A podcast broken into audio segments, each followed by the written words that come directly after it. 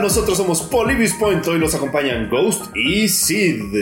El pobre Falcor no logró llegar porque se lo topó con un Tauros y pues valió.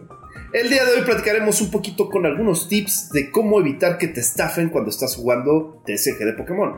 Qué debes comprar, qué debes revisar y cómo evitar que te chinguen el dinero. También platicaremos algunos tips y trucos para cuando empieces el TCG y hablaremos sobre los nuevos artes para las cartas que salieron de la colección de Scarlet y Violet, que siguen por ser un spoiler. ¡Comenzamos! Pues bueno, comenzaremos primero hablando de eh, las cartas de Scarlet Violet que ya anunciaron incluso en la página oficial. Hay unas que se filtraron de parte de, de las cartas japonesas y la primera que tenemos es el Ampharos X Sí, señores, regresan los ex. Sí, eh, eh, justo es a lo que iba, ¿no? Regresa el ex. Ahorita platicamos a detalle. Ánfaros me parece una gran carta porque siempre, siempre se me ha hecho un Pokémon muy bonito. Pero hay mucho que hablar de, de, esta situación de las cartas, ¿no? Sí, en efecto, digo, ha tenido tanto buenos comentarios como malos comentarios. Digo, personalmente a mí me gusta, me, recuerda cuando yo jugué Play Pokémon, el Let's Play. Sí. Y, la neta es que pues, no me disgusta realmente. O sea, sí prefiero que tuvieran arte como, como en las anteriores, pero también considerando que eh, en las series pasadas, pues eh, había como 20 artes diferentes, ¿no? Y para nosotros los coleccionistas, pues era era un problema gigantesco. Ahora, fuera de la colección, ¿no? Ah, siempre que tienes tu deck, quieres, o sea, al final sí tienes este sentimiento de saco mi carta que aparte de que me gusta y es buena para mi, mi estrategia y todo eso, pues el sentir que te gusta la carta, el diseño, es algo importante platicando un poquito del, diseño de la carta, ahorita vamos a hablar de, las mecánicas que parece tener porque está en japonés y todavía no juego mi curso japonés. Me gusta la idea de que otra vez tomen esta frecuencia del 3D, que medio sale el Pokémon de la carta, que convive el ambiente del texto con él. Me gusta, pero siento que estoy viendo un Pokémon de Pokémon Stadium all over again.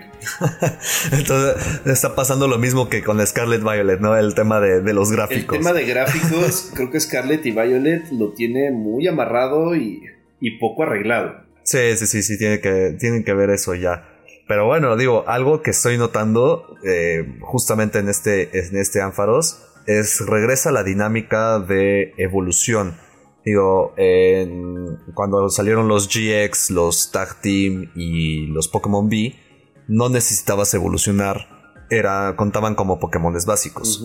En el caso de los X, sí necesitas evolucionar. Entonces ya hace una dinámica un poquito más complicada y más, más movida, ¿no? Es menos probable que tengas un One Turn Crazy o sea. Un, Lugia V otra vez, ¿no? Sí, o sea, exactamente. Vas a, evitar algunas de las mecánicas, no durante las primeras fases de, la nueva colección, obviamente. Pero este. Pero puede, puede ir evitando esto. Ahora, también, el HP está mamadísimo, güey. Sí, no, a ver. O sea, tiene el HP de un V-Star. Y es nada más siendo un X. Lo cual está bien porque si necesitas evolucionar, pues sí necesitas estar fuerte ya, ¿no? Por supuesto. No como mis Pokémon que no han, no han sido procreados con stats decentes. Y pues bueno, en los ataques se ve que necesitas nada más una energía eléctrica y ya está haciendo 60 de daño. O sea, eso ya es. Se ve fuerte, ¿no? Este Ampharos. Eh, creo que sí va a cambiar mucho ya las, este, los niveles de fuerza en, en estas nuevas series a comparación de lo que fue Sword and Shield. Y pues su segundo ataque eh, es una eléctrica con dos eh, colorless, hace 140 más y ahí veo un 100. Entonces estoy suponiendo que veo un 2 también. Ajá, entonces estoy suponiendo que el máximo daño que pueda hacer serían 340, una cosa así. O ha de ser de que flipeas dos monedas y por cada heads hace 100 más, ¿no? Podría ser, sería una mecánica interesante. O incluso descartar dos energías. Eso eso podría funcionar, aunque también fuera de, la mecánica, el hecho de tener el proceso evolutivo también te habla de que las cartas anteriores podrían estar haciendo algún efecto interesante, ¿no? O sea, tu Mary, tu Flappy y tu Ampharos, dando entrada a que tengas la, cápsula, el ítem de cápsula evolutiva, que podías, que podías usar los ataques de los anteriores. Entonces, a ver, tener un EX y poder volver a una mecánica de evolución con un ataque tan fuerte que por lo que veo ahorita está yéndose a lo que le pasó a World of Warcraft en su momento, que como cada expansión tenían que expandir los números, bueno, expandir los números, perdón, tenían que de repente daños de, no sé, güey, estornudabas y hacías un millón de daño y veías un pinche millón gigante en la pantalla. Es como, güey, vamos a cortar esos números. O sea, sigues haciendo el mismo daño, pero ya se ve menos grande el número. Creo que Pokémon TCG le, va a llegar a pasar eso. Yo veo los números ya muy altos. Bueno, quién sabe, ¿eh? digo, con que no lleguen a mil, eh, todo está bien, porque si no ya termina siendo como Yu-Gi-Oh, ¿no? Y te hago mil puntos de daño y luego otro te hace cinco puntos de daño y es como de, güey, seriously. Sí, exacto, o sea, es una mecánica que van a tener que cuidar porque de repente, pues no todos somos buenos con las matemáticas, ¿no? claro, no, y, y sabes que el tema también es, está complicado cambiarlo así, porque al final de cuentas siguen jugando las de Sword and Shield, ¿no? Por ejemplo, con estas las de las de Scarlet Violet. Claro. Como todavía les tiene que tomar cierto tiempo en que vayan saliendo las, las cartas de, Scarlet Violet, entonces el cambiar los números tan drástico les va a costar. Sí, pero va a llegar a ese punto. ¿eh? O sea, estoy seguro que van a llegar a ese punto. Tiene que, tiene que, si no ya va a ser eh, números muy altos. Claro. Y luego hacer los cálculos eh, da hueva. Digo, algo que sí me impresiona mucho, por ejemplo, de, Magic the Gathering es que los números sí se han mantenido hasta cierto punto. Lo que hizo Magic muy bien, si no me equivoco, ahí, ahí nuestro productor Chad nos, nos puede ayudar. A decir si estamos, nos va a dar el sape si sí o si no. este, si lo que hizo muy bien eh, eh, Magic es que mantuvo los números, lo que cambió fue los efectos. Los efectos, sí, claro. Y la necesidad de mana. Sí, eso, eso te ayuda un poquito a, mantener balanceado el juego, ¿no? Exactamente. Y digo, a ver, o sea, comparando con nuestra siguiente carta, ¿no? El Lucario X. Que, malditos Lucarios, malditos Lucarios. Siempre son bien fuertes. Sí, pero fíjate que este no lo veo tan atascado. Comparado al Ampharos, que el tiene dos stages prevolutivos y llega a 330 el Lucario está fuerte, 260 de HP, pero no lo veo tan roto como en otras ocasiones. O sea, no lo veo. Digo, falta, falta saber qué demonios dice ahí. Pero la carga enérgica es muy parecida, ¿no? Es eh, para el primer ataque que hace 60 es una fighting y una colorless. Para el segundo son dos fighting y una colorless, son 160 de daño. Más un texto ahí que vemos un 1, un 50 y pues veamos, ¿no? Hasta, hasta dónde llega ese, ese tema. Pero no lo veo tan roto puede, puede, estoy seguro que va a terminar haciendo como 210 de, daño o una cosa así. Pero eh, mi problema aquí con los Lucarios no es eso. Justamente como es Stage 1, falta conocer la dinámica que van a hacer, ¿no? Como por ejemplo al principio de Sword and Shield hicieron los VMAX, caso de los anteriores pues estaban los, las mega evoluciones. En este caso, pues puede estar los, los, cristales, ¿no? Que le cambian el tipo, o los Terastalites. Y Lucario tiene, normalmente, con, de los que he visto anteriormente, le dan esta habilidad de que su Mega Evolución o su Terastalites y estos tiene tres ataques. Uno que necesita solo uno de, de una energía de, puño y ya hace, no sé, 30 de, daño, ¿no? Y luego dos energías, 60 y luego tres energías, 200, una cosa así. Entonces, sí, los Lucarios siempre son peligrosos por eso, porque son fáciles de, tener en, juego. Digo, no, no, tienen mucho HP, pero sí generan buen daño. Son, son, siempre son peligrosos. Sí, siempre son de, de, cuidadosos, sí.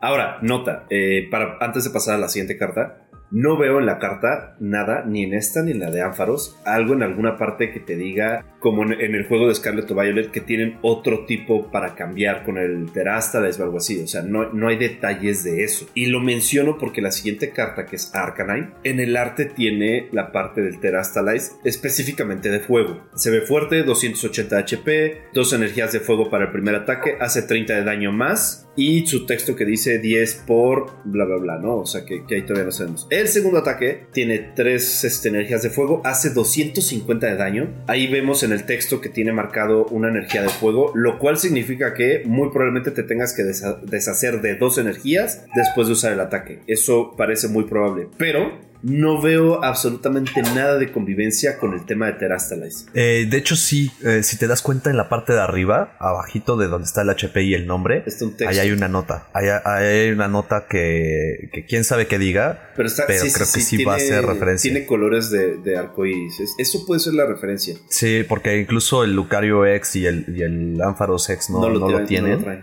Justo puede ahí haber una nueva regla o una nueva dinámica que no conozcamos. Que esperemos que anuncien pronto. Porque siempre es interesante irte preparando mentalmente para ver este qué quieres que te salga en tu cajita el problema es que nunca te va a salir nada de lo que quieres. Eh, sí, o, cuando no esperas la, carta rara te sale, ¿no? Digo, Me pasa muchísimo. O sea, eh, siempre que compro eh, sobres sueltos, es como de, no, está cañón que, me salga una carta rara, ¿no? Y ahí está. Sí, exacto. así me salió, de hecho, el, el Mew de Trainer Gallery. Sí, justo, justo. O sea, es, un tiro a la, suerte. Y ahorita que salió la, suerte del siguiente año del calendario, que yo estoy en lugar 27. Eh, acá Sid no le fue tan bien.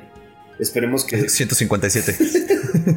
te faltan, te sobran 6 Pokémon ahí. No, no, hombre, no. A ver, aquí en esta situación estoy, estoy en un punto medio, lo cual significa que soy el que mejor suerte tiene de los que eh, tienen mala suerte.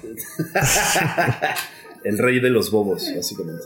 Básicamente. Pero bueno, hablando un poquito, retomando un poquito el tema del, del Arcanine, el arte los tres mantienen el tipo de arte, que es este 3D.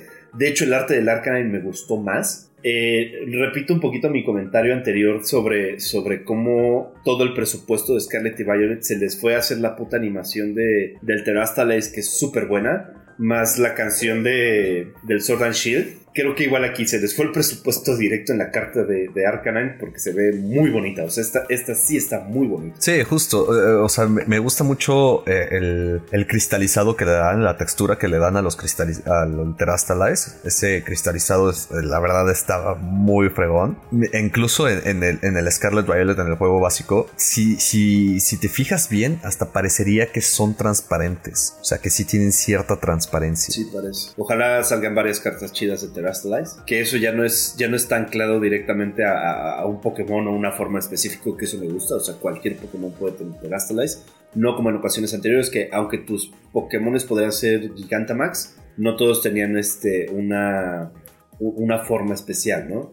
Igual con la. Sí, exacto, un arte, un arte específico o algo así. Exacto. Y con las mega evoluciones, misma cosa, ¿no? O sea, no todos los Pokémon tenían mega evoluciones. No, incluso este, este, este regreso de los Pokémon X vale, vale la pena, se me hace muy, muy interesante. Creo que se puede hacer una dinámica muy, muy divertida, ¿no? Y vamos entonces con nuestros jefes de, de la versión Scarlet y Violet. Coraidon y Miraidon. También dentro, de, dentro del spoiler que salió, salieron Coraidon y Miraidon, que después ya fueron publicadas eh, de forma como oficial. Estos traen, traen, el mismo sistema de diseño, pero si quieres, este, platícanos un poquito, sí. Pues bueno, tenemos primero a Coraidon, 230 de, de, HP. Tiene una habilidad en la que puedes unir dos cartas de, de tipo peleador. Eh, de tu pila de descartes a tus Pokémon peleador. Todo se va a juntar muy bien con el Lucario, te lo, aseguro. Seguramente. Su primer ataque hace 220, necesitas dos energías peleador y una colorless. Y bueno, durante el siguiente turno no puede atacar. Esto me suena muy cañón a Sacian Samacenta. Sí, sí, es muy parecido. Nada más que en lugar de que estos dos estén. Eh, bueno, no, quién sabe. Diría incluso que sí va a ser igual, ¿no? Estar intercambiando. ¿No? De estarlos subiendo, bajando, subiendo, bajando para que puedan hacer ataque continuo y estar rellenando banca, ¿no? Me suena a Sassen Samacenta All Over Again. Sí, pero aquí sí veo una, una diferencia porque Sassen Samacenta juntos funcionan. Aquí no veo a Coraidon y Miraidon en el mismo deck, sea, eso es un hecho. Y este, y lo que sí es que las habilidades no son las mismas, o sea, tienes esta, esta idea de que Coraidon es como más agresivo, antiguo, eh, de hecho, su habilidad se llama Digno Alarido. Y la habilidad eh, te cancela tu turno. A pesar de que es muy fuerte, te cancela tu turno. Bueno, te termina tu turno. Al contrario de Miraidon, que te permite tener más rotación en, en, tu deck. Entonces creo que ambos tienen como una mecánica buena no te voy a decir que es una mecánica nueva, porque es una mecánica que hemos visto, pero es una buena mecánica para dos Pokémones que clasificaremos en, legendarios por ahora. Claro, exacto. Y bueno, por otro lado tenemos a Miraidon, tiene 220 de, HP. Su habilidad es, una vez durante tu turno, puedes buscar en tu baraja hasta dos Pokémon eh, eléctricos básicos y ponerlos en tu banca. Después, pues bueno, barajas tu, tu deck. Su ataque, eh, de la misma manera, dos, eh, dos, energías eléctricas y una colorless, y hace 220 de daño y no puede atacar el siguiente turno. Te digo, o sea, eh, esta, esta dinámica entre estos dos me suena mucho a estarlos intercambiando entre, entre los dos. y tener una baraja multicolor, ¿no? Incluso con, esto del Terastalize se me hace que sí le están apuntando a que las barajas sean más eh, multicolor, ¿no? Que sean de doble tipo. Eso sería muy bueno porque ya lo, ya lo tuvimos en algún punto hasta cierta forma y yo siempre he querido tener una buena baraja de, de color múltiple pero no está tan fácil, o sea, sí tienes que, tienes que balancear muy bien eso. Sí, exacto, y, y muchas veces cuando había más de un color en tu baraja era pues nada más utilizar la habilidad de un Pokémon, no tanto utilizar al Pokémon en sí. Sí, sí, sí, te cierras un poquito la idea. Exactamente. Y pues bueno, esas son todas las cartas que tenemos de Scarlet y Violet. Son todas las que se han, filtrado o las que han anunciado. Y pues bueno, pasemos a los tips y trucos de qué es lo que vamos a hacer, qué es lo que necesitamos hacer para que no nos engañen comprando cartas, si queremos iniciar una colección, queremos iniciar deck. Yo creo que comenzamos con el caso de si queremos iniciar deck. Ahora, antes de, antes de comenzar, ¿por qué estamos haciendo esta sección? ¿no? A pesar de que, de que le estamos apuntando mucho a que la gente que ya conoce el juego y se quiere enterar de cosas y quiere encontrar cómo, cómo mejorar hacia más allá de lo que ya conoce, a pesar de eso, hay mucha gente que nos ha estado escuchando que nos ha mandado sus comentarios sobre, oye, está increíble, pero no entendí esto, oye, está increíble, pero esto podría explicarlo más, ¿no? Entonces de ahí tomamos la decisión de darles de repente eh, algunos tips, no solamente para, para comprar sus cartas, para conseguir cartas, qué hacer con el deck, sino también darles como las bases para que puedan empezar su, camino en el TCG, ¿no? Obviamente hay muchas formas de hacerlo, desde ser solamente un coleccionista, como en el caso de un amigo, saludos a Toño, o ser una persona como yo que la colección no me importa tanto como tener un buen deck, o Sid que la verdad es que él quiere todo. Pero bueno, si quieres comenzamos con, con qué hacer con el TCG para iniciar. Ok, primeramente eh, para iniciar a jugar TCG. Eh, muchas veces pues tú llegas a una tienda y ves un montón de mercancía, ¿no? Eh, Elite Trainer Boxes, las, los sobres, eh, cajas que te aseguran una promo. Es difícil como principiante saber qué te conviene y qué no. Ahora, si tú quieres empezar a jugar, lo que te recomiendo es compra el deck tal cual. Porque ahí ya te va a dar un inicio de, de qué es lo que necesitas, cómo iniciar y cómo armar tu deck. Ahora, muchos error, un error que, que, que comete mucha gente al iniciar es pues ven a su Pokémon Stage 2, hacen una pirámide.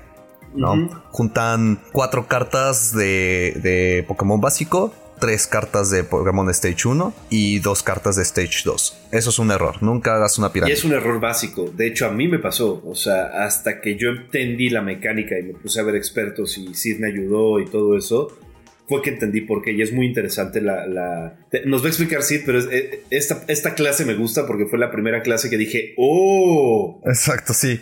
Al final de cuentas, cuando tú armas una pirámide, estás evitando que tu carta fuerte salga. O sea, la probabilidad de que salga es mucho menor. Lo mejor que puedes hacer es tener cuatro básicos, cuatro de Stage 1 y cuatro de Stage 2. ¿Por qué? Porque si tú nada más tienes dos de Stage 2, esas dos cartas pueden estar en tus premios. Si tienes cuatro, la probabilidad de que las cuatro estén en tus premios es mínima, casi nula. Entonces tú lo que necesitas hacer es puro movimiento de baraja para poder encontrar tu carta fuerte lo más rápido posible y empezar a meter madrazo rápido. Ahora, hay que, hay que especificar qué es lo que llamamos movimiento de baraja.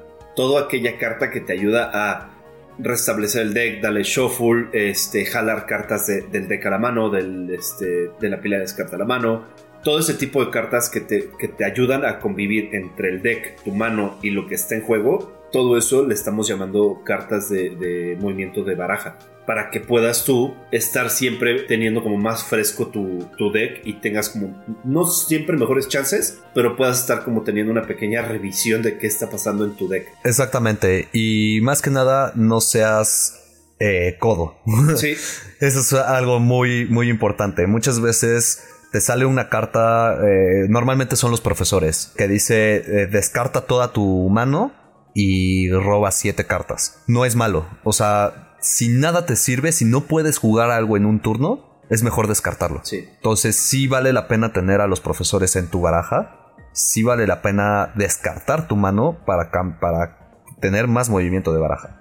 ¿no? Eso es algo muy importante que a mucha gente le falla. Ahora, si tú lo que quieres es variar tu baraja de en qué, eh, en qué tipo de, de Pokémon quieres usar, qué tipo de baraja quieres, todo eso. Lo que yo recomiendo es cómprate la caja de sobres. Es un poco caro, pero vale mucho la pena. Porque la probabilidad de que te salga primero una Secret Rare es asegurada en cada caja, ¿no? Eh, y también eh, las raras, las, las Pokémon X y todo eso, te aseguran por lo menos unas de 5 a 7 cartas de esas, de las cartas más fuertes. Entonces vale mucho la pena comprar una caja completa. La Elite Trainer Box es buena si ya iniciaste. ¿Por qué? Porque te vienen eh, los, este, los protectores de sobres y te vienen dados, te vienen todo lo que necesitas para una batalla. Sí, así como tú no te gustaría que te limpiaras el culito con una lija, tus cartas tampoco quieren estar sucias y, dañadas, entonces ponle sus protecciones. Sí, exactamente, cuida tus cartas. Y tu culito.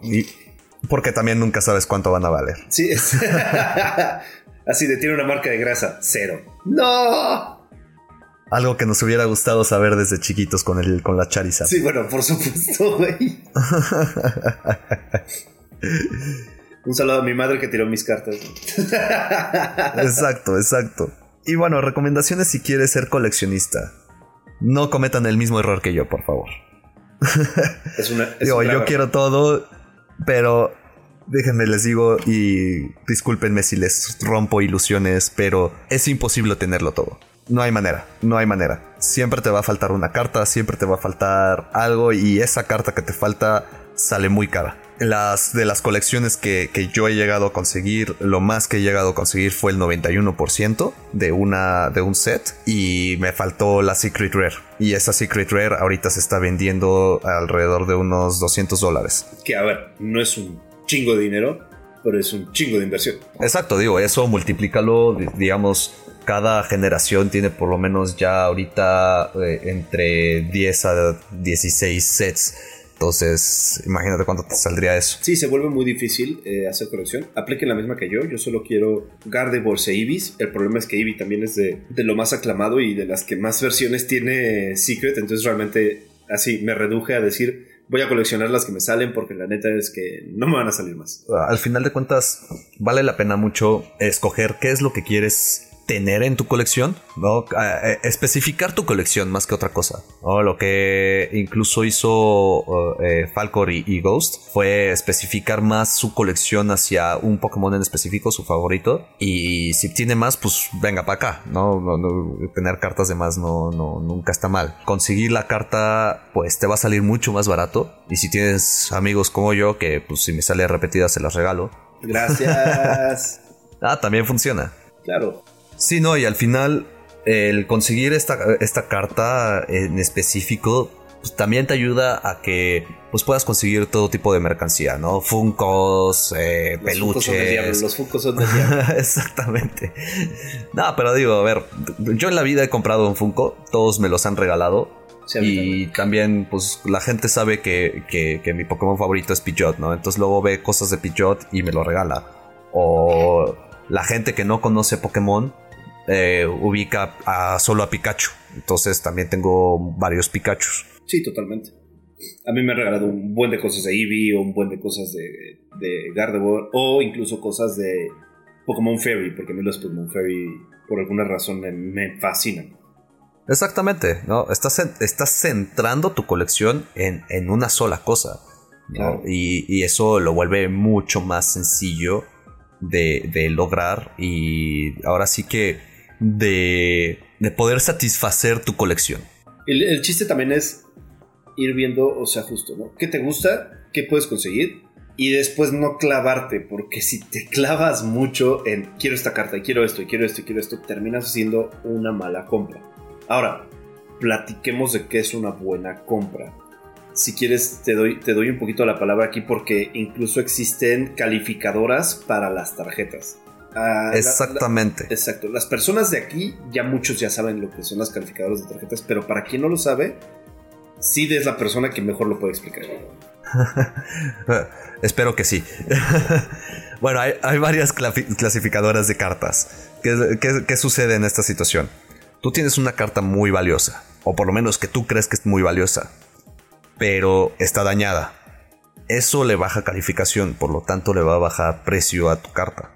Estas calificadoras se dedican a, clasificar de cierta manera, tienen sus, términos que son un tanto universales como si yo te digo, es que tengo una carta Mint 10, es que está en perfectas condiciones, ¿no? O sea, ni siquiera la abrió en un mano, Pablo, es una idea. Exactamente, no la, la, abrieron con guantes, no tiene nada de grasa humana eh, y, y la carta salió perfecta. Ahora, ¿qué pasa con estas calificadoras? Las calificadoras te cobran de cierta manera. Si tu carta no vale mucho, tampoco te van a cobrar mucho para, para hacerle su calificación si la carta vale mucho, te van a cobrar más. Porque digamos que también el cuidado, el envío, pues tiene que tener cierta dinámica. Y más que otra cosa es si esa carta se daña por el manejo de, la calificadora, pues ellos tienen que pagarla. Ahora, ¿qué es, ¿de qué te sirve a ti mandar una, una carta a calificar? Te sirve de que, uno, la sellan. O sea, tu carta ya no va a estar a la intemperie muy rara vez se va a, dañar. Digo, si la estás azotando contra el suelo, pues sí, se va a dañar de todo, aunque esté en su cajita. No, sé por qué la azotarían, pero sí se Pues, digo, luego ah, eh, eh, eh, existen situaciones, ¿no? Uno nunca quiere tirar su celular al excusado y termina ahí. No, güey, no, güey. Yo creo que me da un ataque. O sea, si tiro una carta al excusado a un este, protegida, me da un ataque, güey. digo, puede suceder, pero también justo eso. Eh, eh, te protege la carta de la humedad. El peor enemigo de cualquier carta, digo, sigue siendo cartón, es la humedad. De hecho, es muy común ver en cartas antiguas puntitos negros. Y eso es a causa de la humedad. O incluso que se, que se ondeen. Ahora, desafortunadamente, y, y me ha llegado a pasar que compras una caja de sobres y los sobres vienen doblados. Entonces, también fíjate mucho antes de comprar una caja en, qué estado está la caja y en qué estado están los sobres. Ahora, estas calificadoras realmente son la, más confiable para mí, personalmente, es PSA. Regálame cosas PSA. Un patrocinio de Charizard. Exactamente. Pero hay otras, ¿no? Hay, hay otras que, que también son confiables y habrá que buscar que califican todo tipo de tarjetas, desde Pokémon, Magic, Yu-Gi-Oh, incluso de, deportes. Y, te las, y, no solo te dan una calificación, sino también te dicen eh, el precio del mercado. Normalmente vienen con un código QR. Eh, si son más antiguas, vienen con un código de barras que tú puedes escanear y te va a decir el valor de esa carta, el valor de mercado. Ahora, volviendo a que te fijes muy bien en qué estado están las cajas y las cartas, pues bueno, eh, eh, eh, ahí viene justo cómo distinguir cartas falsas. Recientemente, con lo de lo que sucedió con Logan Paul y todo eso, hubo un boom de búsqueda de, cajas de, de, del set básico, del primer set, justamente en la búsqueda de este Charizard super raro, super caro. ¿Qué es lo que pasó ahí? Hubo muchas tranzas. Logan Paul perdió, creo que como 10 millones de dólares, una cosa así. Y, lo perdió porque compró cajas de Pokémon y adentro venían cartas de G.I. Joe. De hecho, se volvió un chiste interno.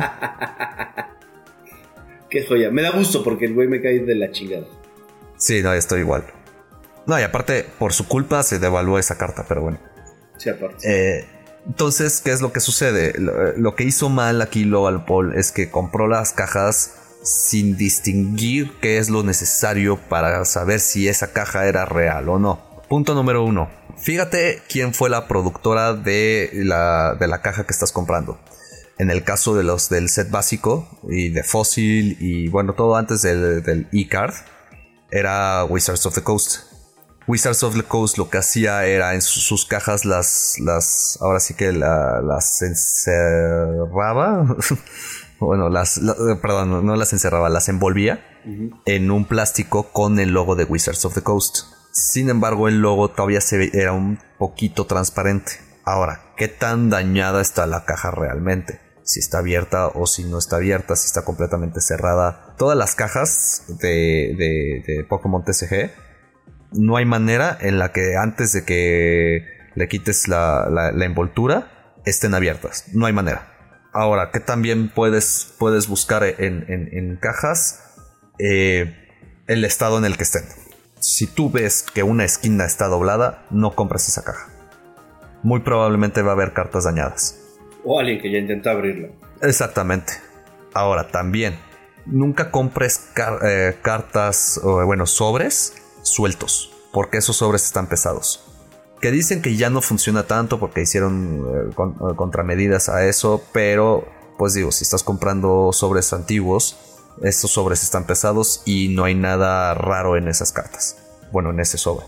Lo que hace la gente es que pesa el sobre y si pesa unos gramos más que otro sobre, es muy probable que venga una carta rara ahí. Ahora, lo mismo pasa con las cajas. O sea, eso podrías decir que pasa también con las cajas, de que puedes poner dos cajas en una báscula y una te va a pesar más que otra. Ya no, antes sí, porque incluyeron una carta que es la carta Vistar. Eh, de hecho, eso fue una medida justamente para que no puedan pesar ni tampoco tentar el sobre antes de abrirlo. Mucha gente hacía trampa de esa manera y pues sacaba las cartas raras inmediatamente. Entonces esa caja se inmediatamente se quedaba... Ya, ya no vendía tanto porque pues, si tú veías que ya no tenía tantos sobres, pues ya se llevaron los sobres que tenían las cartas raras. Ahorita que ya incluyeron la carta Star, ya la caja ya no pesa ya no pesa más o menos que, que, otras. En el caso de las cajas antiguas, no sería. no cambiaría mucho. Porque te digo, siempre te aseguran una carta super rara, una ultra rare, y te incluye siempre el mismo número de, de cartas X o de cartas V y así. Entonces, el pesar una caja no te va a servir de nada, el pesar un sobre sí. Ahora, también hay un flujo muy grande de cartas falsas. Me ha tocado ver varios videos de, que pues, les dan cartas falsas, ¿no? en especial cuando son antiguas. Eh, entre más nuevas es más difícil de, de, de ahora sí que falsificar. Y, la mejor manera es agarra una common, una carta cualquiera, no sé, un Subat, un, un Pokémon básico que no sirve para nada, y rómpela. Ahora sí que pártela a la mitad. La carta tiene que tener en medio una como un, una mancha de tinta. Esa es una forma de identificarlo. Si es una carta foil y digo, suponiendo que te salieron tres seguidas y estás sospechando que sean reales, la carta foil no debe de tener este como plastiquito holograma. o sea, la carta tiene que ser igual completamente de cartón. Tiene que ser igual que una common. Sí, porque incluso en, competitivo sería identificable. Exactamente. Y ahora hay ciertas eh, elementos, ciertos elementos que te indican todo acerca de una carta. Número uno, pues tiene que tener el, el, año en el que salió esa carta en la parte de hasta abajo con el registro de marca. Y también, pues bueno, tiene que tener su código de carta, el número de carta que es, de cuántas cartas eh, del set y pues eh, también el, el, nombre del ilustrador, ¿no? Son señales de que es una buena carta.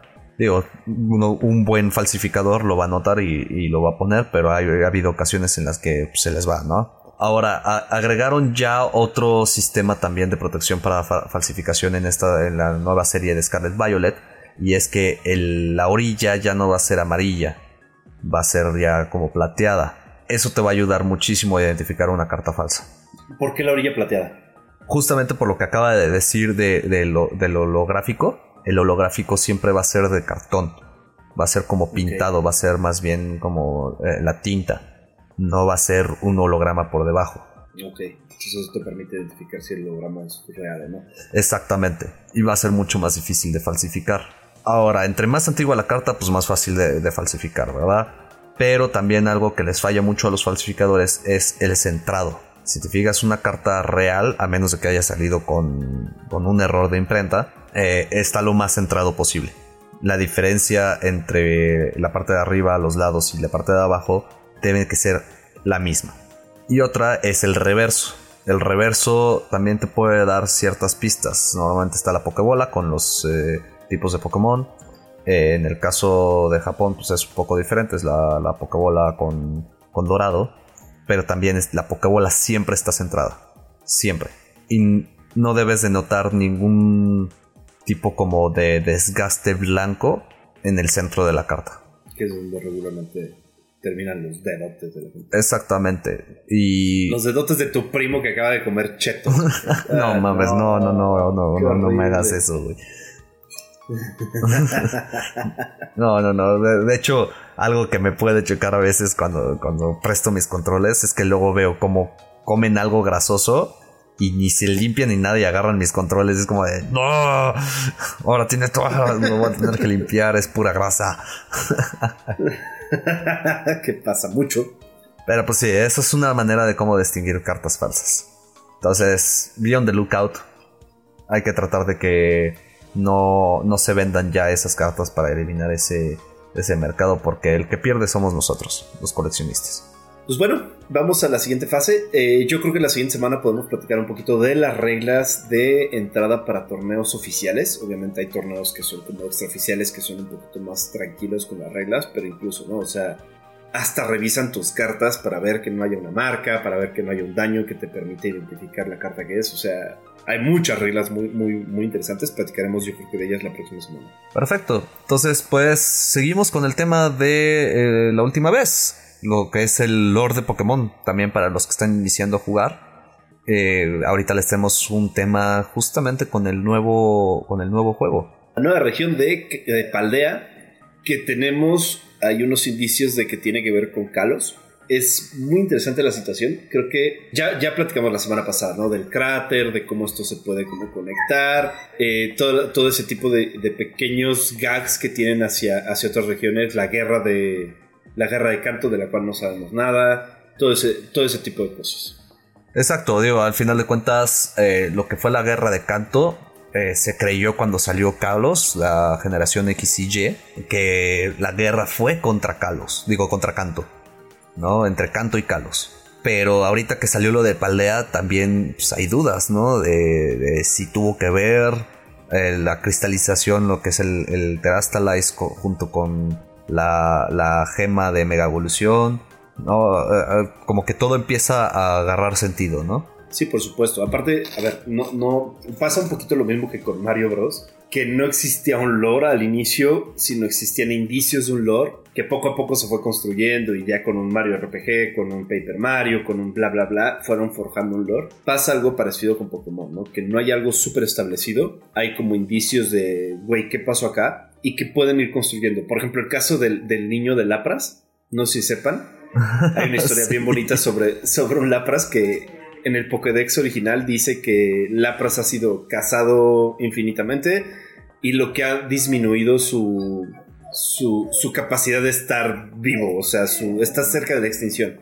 Un niño se preocupa por esto y decide hacer muchos, muchos, muchos, muchos huevos de Lapras, pero así excesivamente obviamente se enteran y en el siguiente Pokédex o dos Y liberándoles. Los estaba liberando. Ah, sí, y los estaba liberando para que anduvieran salvajes, ¿no? Eh, Pokédex después este, pone que gracias a los esfuerzos de la comunidad que ha estado este, ayudando a proteger a los Lapras, bla, bla, bla, eh, Lapras ha salido de, de su fase de extinción. O sea, eso es un, es un lore creado gracias a comunidad y por eso yo siempre apoyo que las comunidades es lo, que más tienes que cuidar en tu videojuego. Sí, no, completamente, completamente. Y digo, dentro de, todo esto, de, la comunidad, es interesante porque también los creadores siempre mencionan que les gusta dejar que su comunidad genere cierta historia y, y dejan cosas eh, abiertas justamente para que suceda esto. Que es muy padre. La verdad es que es muy padre. Ahora, también tenemos dos elementos muy grandes en Paldea. ¿Cuáles son? Uno, el tema del Terastalize y el cráter. Y dos, tenemos también el tema del tiempo, los viajes en el tiempo.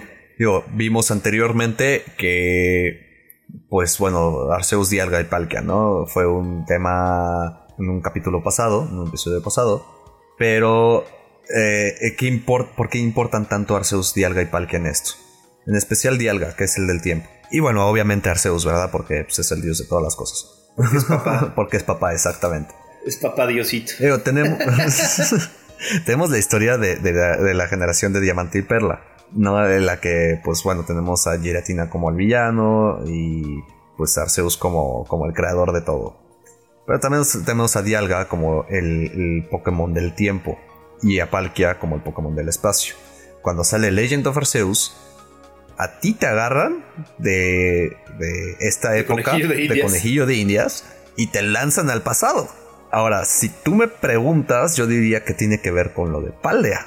El profesor estaba experimentando con, ya sea en Scarlet o Violet, está experimentando con esto de los viajes en el tiempo y ¡pum!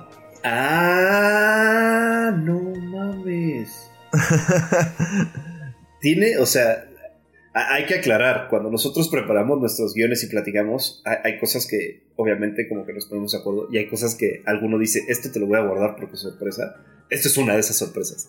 Claro, tendría todo el sentido porque tienes todos los, los rift que, pues, que surgen en, en la región de, de Hisui. De Legends de Hisui. Y sí te comentan que Hisui es una es la misma región, pero un poquito distinta, ¿no? O sea, como que sí tiene una conexión diferente. Tendría todo el sentido que por estar jugándole albergas, este, hayan mandado Pokémones raros a, a.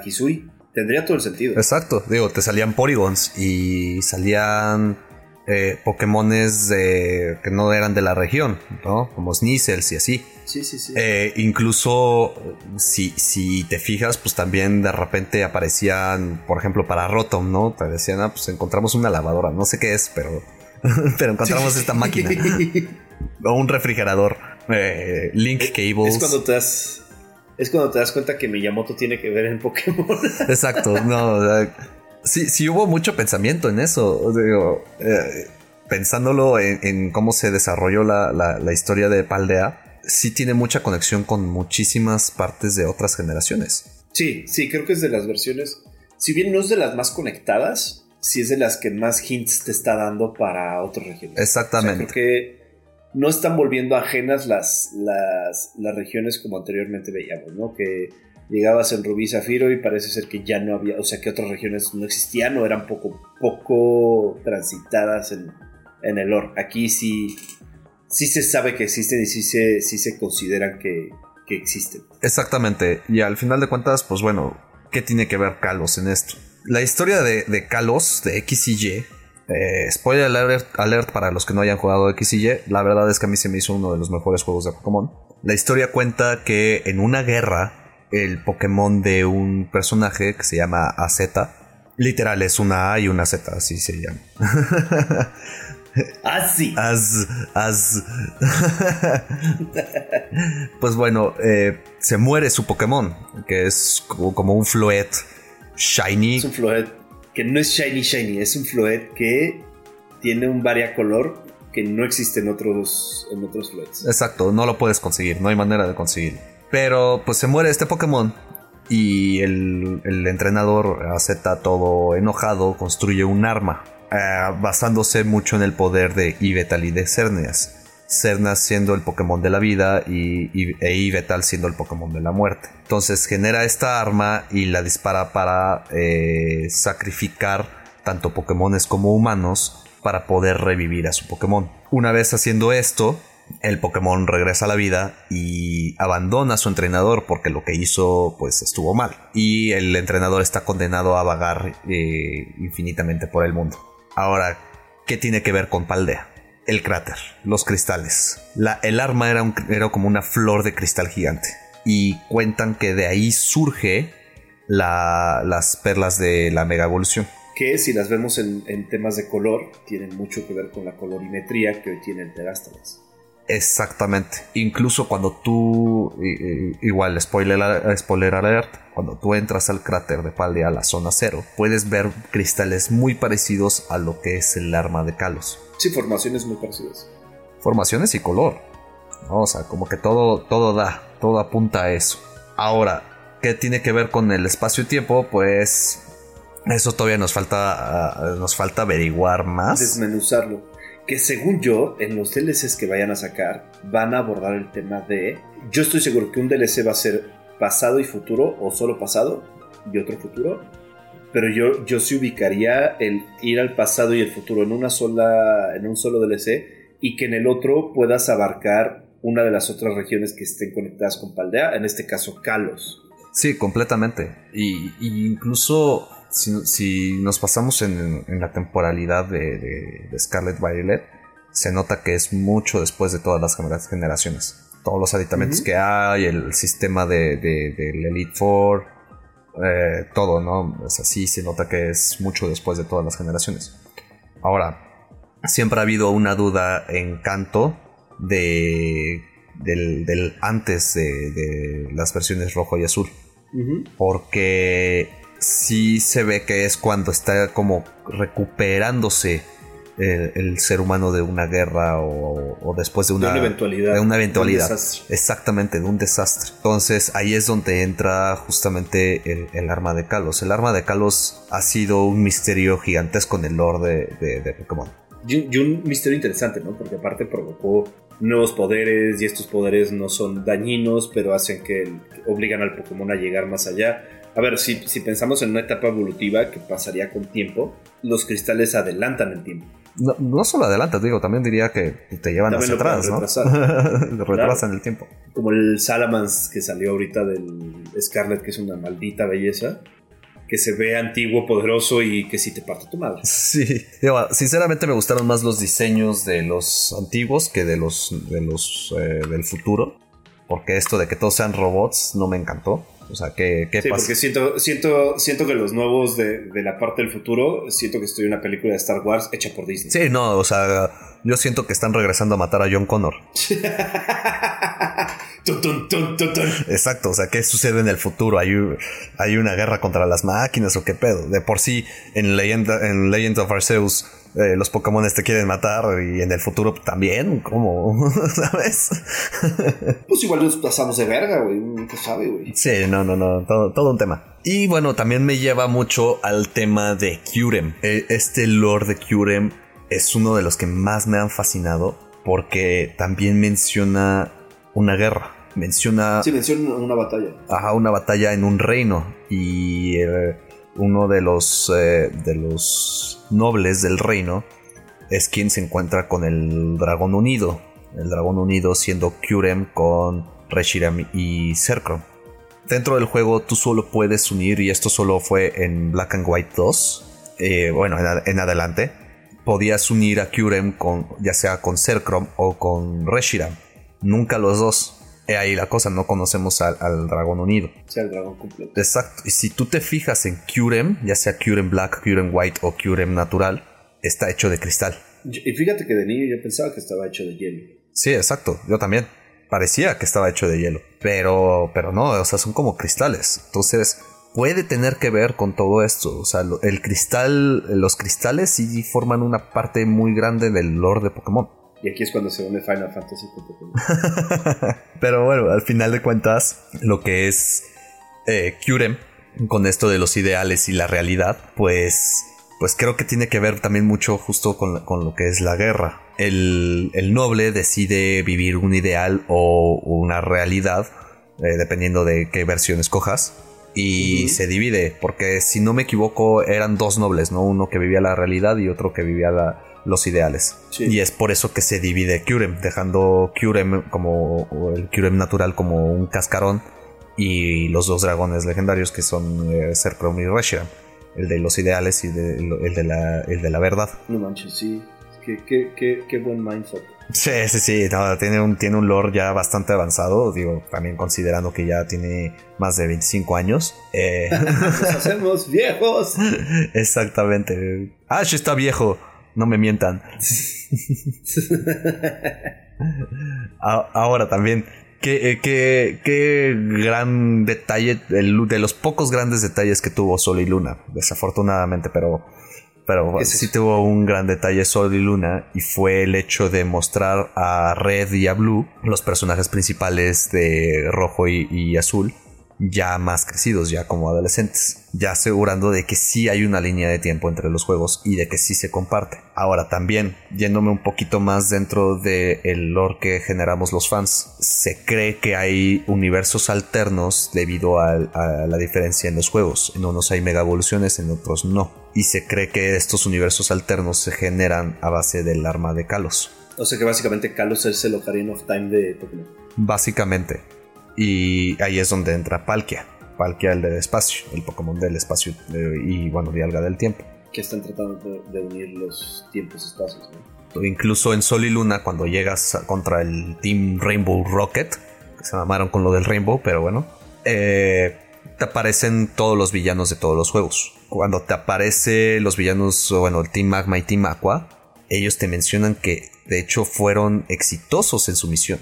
De hecho, ese es un buen detalle. Es un extraordinario detalle. O sea, te menciona, bueno, lo que se dedicó básicamente Sol y Luna fue en generar diferentes universos. Como que quisieron explotar esta burbuja del multiverso. Malditas bestias raras. Exactamente, malditas ultra bestias. Creo que la que, más me, la, que más me perturba es la de la fusión con It y una araña. Que bueno, básicamente It es como una araña. Pero bueno, es una fusión entre It y una araña. Y con fuegos artificiales, para acabarla de ¿El Ghost Lord? no, no, no, no, no. El que tiene estrellitas en la cabeza, el que es como si fuera un. Ah, el de disco. Ajá, sí, sí, El que baila disco, disco, good, good, disco, disco, good, good. Un Travolta, güey. Ándale, exacto. No, a ver, a mí el que más me perturba definitivamente es el, el Boss Lord, el Boss.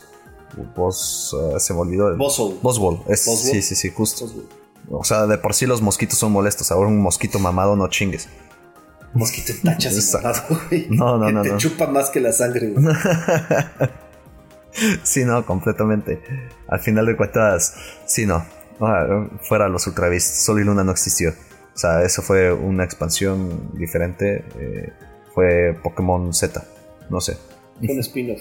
Ajá. Fue el spin-off de, de Pokémon y Digimon. Ándale, ándale, completamente.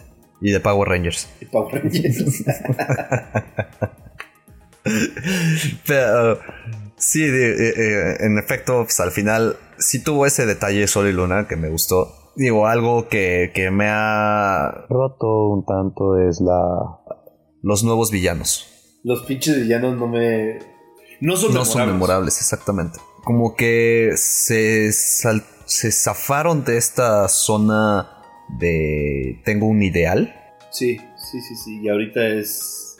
Que a ver, nota. Me gusta la proyección de los villanos de ahorita por una simple y sencilla razón. Estás viviendo en una forma escolar. Tenemos una cantidad de bullying, bueno, o sea, impresionante en el mundo. Voy a generalizar esta vez y me vale madres. Entonces, estos chavos surgen a partir del bullying y se levantan en contra del bullying. A ver, el mensaje vamos a, decir, como el ideal, a pesar de ser muy joven, es un buen ideal. El problema es que no llevan, bueno, no, es que también no tendría que ser un problema, porque no, no llevan esta maldad encima, pero también son chavos que simplemente los buleaban y dijeron, güey, fuck it, no voy a tomar tu mierda. Sí, estuvo muy bien llevado eso, salvo al final. El final lo sentí muy anticlimático. Sí, el final es muy anticlimático. Eso estoy totalmente no, no, vamos a decir nada para no espolear tanto. Pero sí es un poco anticlimático el final. Pero, pues, ¿qué, sucede? Digo, tenemos el Team Rocket en generación 1 y 2. Después tenemos Team Magma y Team Aqua. Que personalmente son mis favoritos. Después tenemos al Team Galactic.